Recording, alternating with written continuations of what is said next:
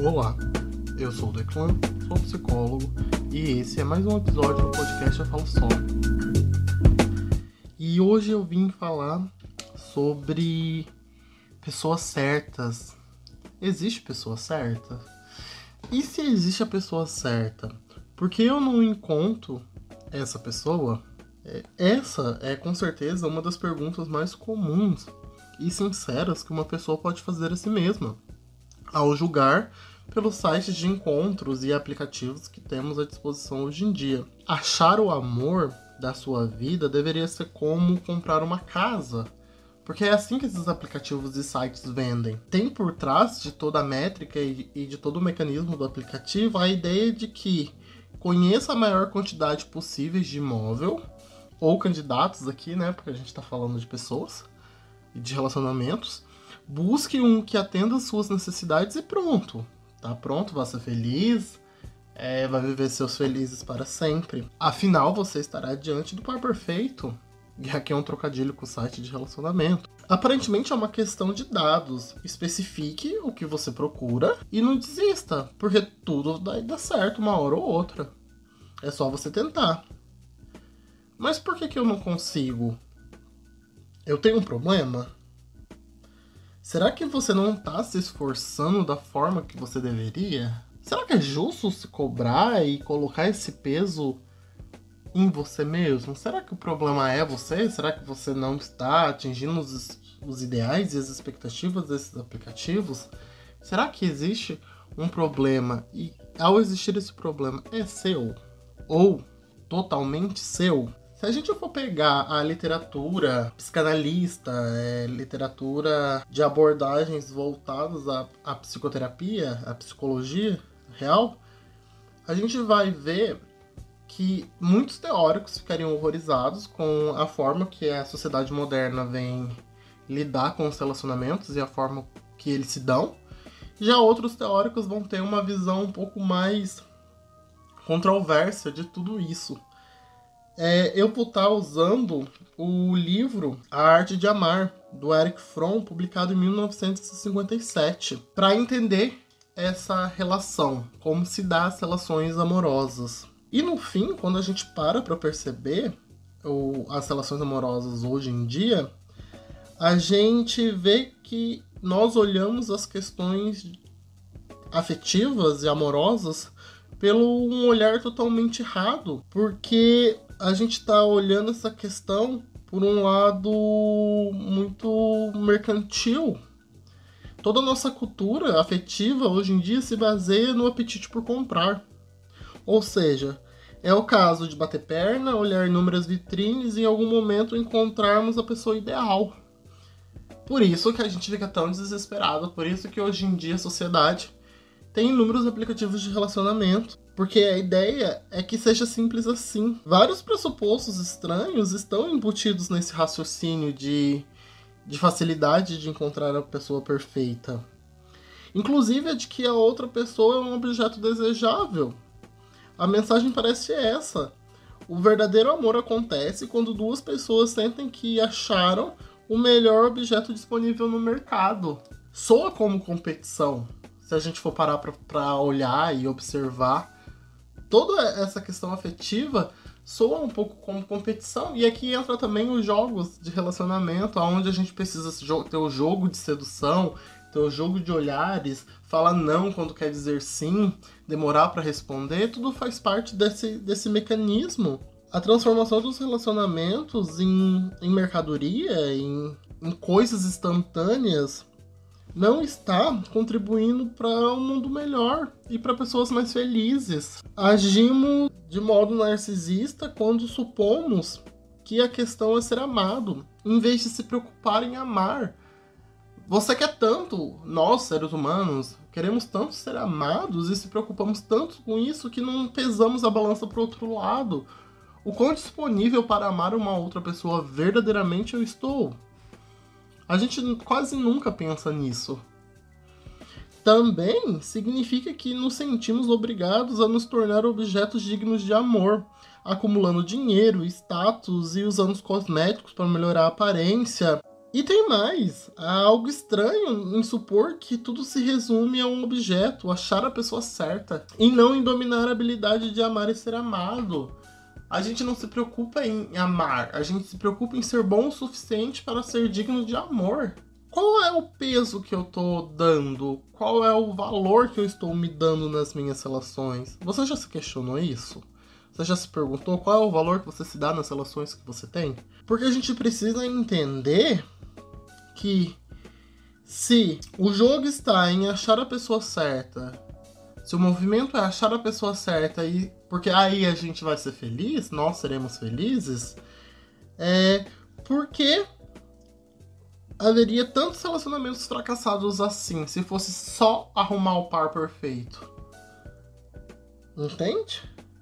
Amar é uma arte que precisa de maestria, que igual a música, a pintura, a carpintaria, é, exige dedicação, existe entrega, existe esforço. Muito mais que amor, um relacionamento exige que a gente admire, que a gente honre, que a gente queira estar com a pessoa.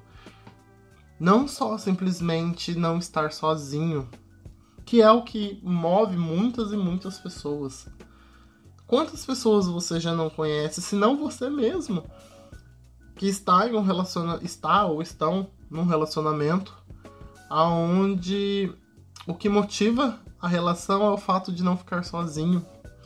Porque não se reconhece sem a pessoa ou tem muito medo de recomeçar, tem medo de ficar sozinho. E será que o medo de ficar sozinho é um combustível honesto com você e com a pessoa para estar no relacionamento? São pequenas provocações que eu deixo aqui que eu acho válido a gente refletir um pouco sobre. E aí surge em paralelo a isso que eu, que eu disse até então, se o amor é algo natural. Porque hoje em dia tá tão mecânico, hoje em dia tá tão tão plástico, tá, tá tão dinâmico a forma que a gente busca meios para se relacionar com o outro, que surge a ideia de que será que o amor é natural? E sim, com certeza, o amor é algo natural. O problema é que nossa ideia de amor foi distorcida pela cultura consumista e mitos enganadores sobre a existência de, alguém especial que está lá fora esperando para ser encontrado. Tanto é que existe um antigo mito popular citado no Banquete de Platão, segundo o qual os humanos eram seres esféricos, perfeitamente felizes e completos e fortes e potentes, com oito membros, dois conjuntos genitais, aonde um dia todo esse poder, toda essa glória e felicidade incomodaram os deuses. E Zeus cortou cada um deles ao meio, espalhando essas partes pela, pela terra. O que resultou num, numa, numa realidade que até hoje perdura pelo mundo que todos nós estamos em busca da outra metade. E esse mito de que achar o par perfeito garante um final feliz está presente no conto de espadas universais fixados no mundo inteiro, em todas as culturas e crenças. Estipula esse mito de uma forma ou de outra que seduz muito facilmente a nossa psique. A gente vive parte da nossa vida buscando alguém para nos fazer feliz, na grande maioria. Mas a gente precisa ser mais realista do que um simples mito. Achar essa ideia de que só seremos completos ao encontrar alguém, a pessoa certa, é uma ideia um tanto quanto estranha. É como um artista que não se esforça para aprender a pintar porque acredita que quando aparecer um objeto ou a modelo perfeita, a pintura sairá magnífica. Será que o amor se tornou para nós uma forma de ir às compras? No sentido de que eu vou e busco algo pronto? Será que você não precisa desenvolver as suas habilidades de amar para poder ser amado? Será que você não está preocupado muito naquilo que você recebe, naquilo que você quer consumir, do que naquilo que você propõe a se dar para o outro? O quão egoísta a gente é na nossa essência, quando a gente fala de estar junto e dividir uma vida com um parceiro ou uma parceira, tudo gira em torno de mim. Tudo gira em torno de você. Aqui é um espelho onde reflete as nossas características narcísicas. Precisamos parar de ser tão narcisistas. Olhe para mim. Nossa, eu sou maravilhoso. Olha para mim, eu sou maravilhosa. Eu ganho tanto, eu tenho um emprego tal, eu posso te proporcionar isso. Eu vou me relacionar com tal pessoa porque essa pessoa tem status, essa pessoa tem riqueza, essa pessoa vai me contemplar com determinados recursos que eu não tenho. Essa ideia materialista também a gente deve fugir para poder examinar de onde vem a nossa necessidade de amor. Segundo Fromm, essencialmente a nossa solidão aguda da condição humana que vai fazer com que nós tenhamos essa imensa necessidade de encontrar alguém perfeito para nos completar, porque temos a dificuldade de encarar as nossas imperfeições. Nascemos sozinhos, morreremos sozinhos e nossos amigos e entes queridos morrerão antes ou depois de nós. Não apenas estamos apartados de todos os demais seres vivos, mas também temos consciência dessa condição e isso nos difere enquanto espécie na Terra. Então, o amor é o único poder capaz de derrubar os muros que nos separam, tanto socialmente quanto culturalmente, só que a gente precisa ser honesto com o que a gente espera de cada relação que a gente tem. Porque para haver a verdadeira intimidade, um profundo encontro entre mente alma e corpo, a união deve se dar entre dois eus evoluídos e produtivos. E como se tornar um eu evoluído e produtivo? Se conhecendo, sabendo aquilo que você tem de melhor e aquilo que você precisa aprender a lidar. É, saber aquilo que você quer receber e aquilo que você está disposto a doar. Porque o outro, eu já disse em um, em um outro episódio aqui do podcast, o outro sempre vai ser um reflexo meu da minha própria frustração. Porque a gente, enquanto ser humano, tende a projetar no outro as nossas inseguranças, nossas falhas, a, os nossos, as nossas faltas, crente que o outro vai supri-las de modo a fazer com que sejamos completos. Só que esse outro também tem as suas falhas e as suas inseguranças, o que acaba por vezes nos frustrando, porque a gente se depara com a realidade que estar no relacionamento afetivo não faz com que os nossos problemas, as nossas inseguranças sumam. Pelo contrário, quando não trabalhamos isso e não resolvemos isso, determinada insegurança pode se tornar muito mais inflamável, muito mais latente. Como ciúmes, por exemplo, a insegurança. E o que está por trás desse ciúme é sempre uma insegurança ou um, um sentimento de posse desse objeto, que é esse outro. Então, a gente precisa ser muito honesto com as, com as, nossas virtudes e com as nossas fragilidades e buscar se tornar uma pessoa melhor pra gente mesmo. E aí, sim, a gente vai estar tá pronto para buscar o amor em abundância com uma outra pessoa. Estando pronto para buscar esse amor em abundância, a gente vai ser capaz de viver sem máscara.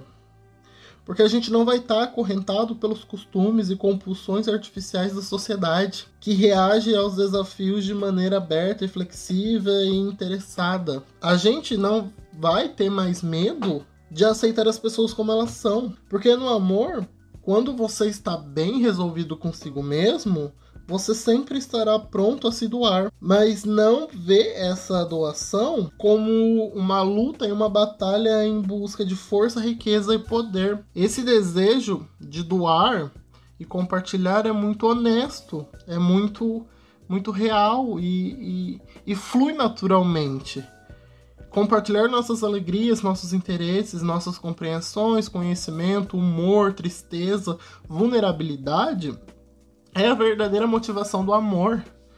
Poder se sentir confortável em deixar o outro te conhecer a fundo e saber que esse outro escolheu estar contigo, mesmo sabendo e conhecendo as suas vulnerabilidades, é real forma de amar e de ser amado, porque a gente passa a tratar o outro com carinho, reagindo às suas necessidades, respeitando as suas necessidades.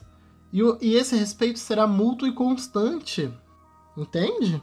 Só que para isso é preciso que a gente seja preparado a conhecer o outro nível mais profundo. E para chegar a esse ponto, será necessário que tenhamos evoluídos e nos tornado pessoas realmente independentes, tanto emocionalmente quanto financeiramente, que é um outro aspecto muito importante, sendo capazes de caminhar sem precisar de muletas, sem ter que dominar ou explorar mais ninguém. E aí a gente para de procurar a pessoa certa, porque a gente sabe que a pessoa certa sou eu mesmo, é você mesmo.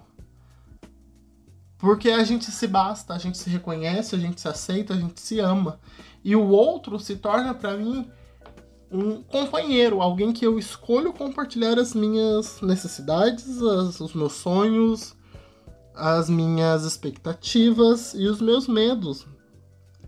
A busca pelo amor brota de uma consciência intensa de solidão. E paradoxalmente, a capacidade de estar sozinho é um pré-requisito para a capacidade de amar. Porque quando você se dá bem sozinho, consigo mesmo, você se dá conta que você se respeita, que você não tem medo das suas das suas questões. E aí é o primeiro passo para você florescer junto a alguém. E depois de tudo isso, você pode estar me perguntando: então eu devo parar de procurar o amor e a pessoa certa? Eu diria que sim e não. Eu diria que sim, você deveria parar de procurar a pessoa certa, ou procurar em outras pessoas a pessoa certa, e tá mais preocupada em criar uma boa relação e aceitação consigo mesma ou mesmo. E que não, você não deve parar de procurar o amor, porque todo mundo é digno de amor. Porque quando você parar de procurar a pessoa certa, você vai perceber que não precisa mais procurar alguém porque está bem sozinho. E aí, somente então, você vai estar pronto para amar, né? aquele amor maduro que a gente sempre busca. E, e eu sei que é difícil, eu reconheço que é muito difícil a gente olhar para as nossas feridas e, as no... e os nossos medos e as nossas inseguranças e assumir que talvez eu sou tão desesperado assim para estar em um relacionamento porque no fim das contas eu tenho medo de ficar sozinho. De um modo geral, isso por si só, o fato de ter uma relação saudável e amorosa e honesta consigo mesmo já dá muito o que pensar. Porque aí é o primeiro passo para a gente conseguir ramificar as nossas expectativas, os nossos sonhos e as nossas experiências e trocas de experiências com o outro de uma forma muito mais honesta e muito mais madura e muito mais responsável talvez falte hoje para a gente, enquanto sociedade, enquanto ser humano que troca e compartilha, um sentimento de responsabilidade afetiva, tanto pelos seus sentimentos quanto pelo dos outros. A gente precisa assumir a responsabilidade daquilo que a gente cultiva e levar as dores e os sentimentos dos outros de uma forma muito mais responsável. Enfim, é, eu falei um pouco demais. Além de falar só, só, aparentemente esse episódio eu falei demais. Eu espero que faça sentido para você. Se você conhece alguém que acha que vai se interessar por esse assunto, é, compartilhe com essa pessoa. Se você quer interagir comigo, me mandar uma sugestão ou tirar alguma dúvida, eu sempre estou interagindo com o pessoal do meu Instagram, que é PsiqueDeclan. Eu espero que você possa assinar o meu canal aqui no Spotify, porque eu lanço episódios todas as segundas, a partir das 13 horas. Tenha uma boa semana e é isso. Tchau!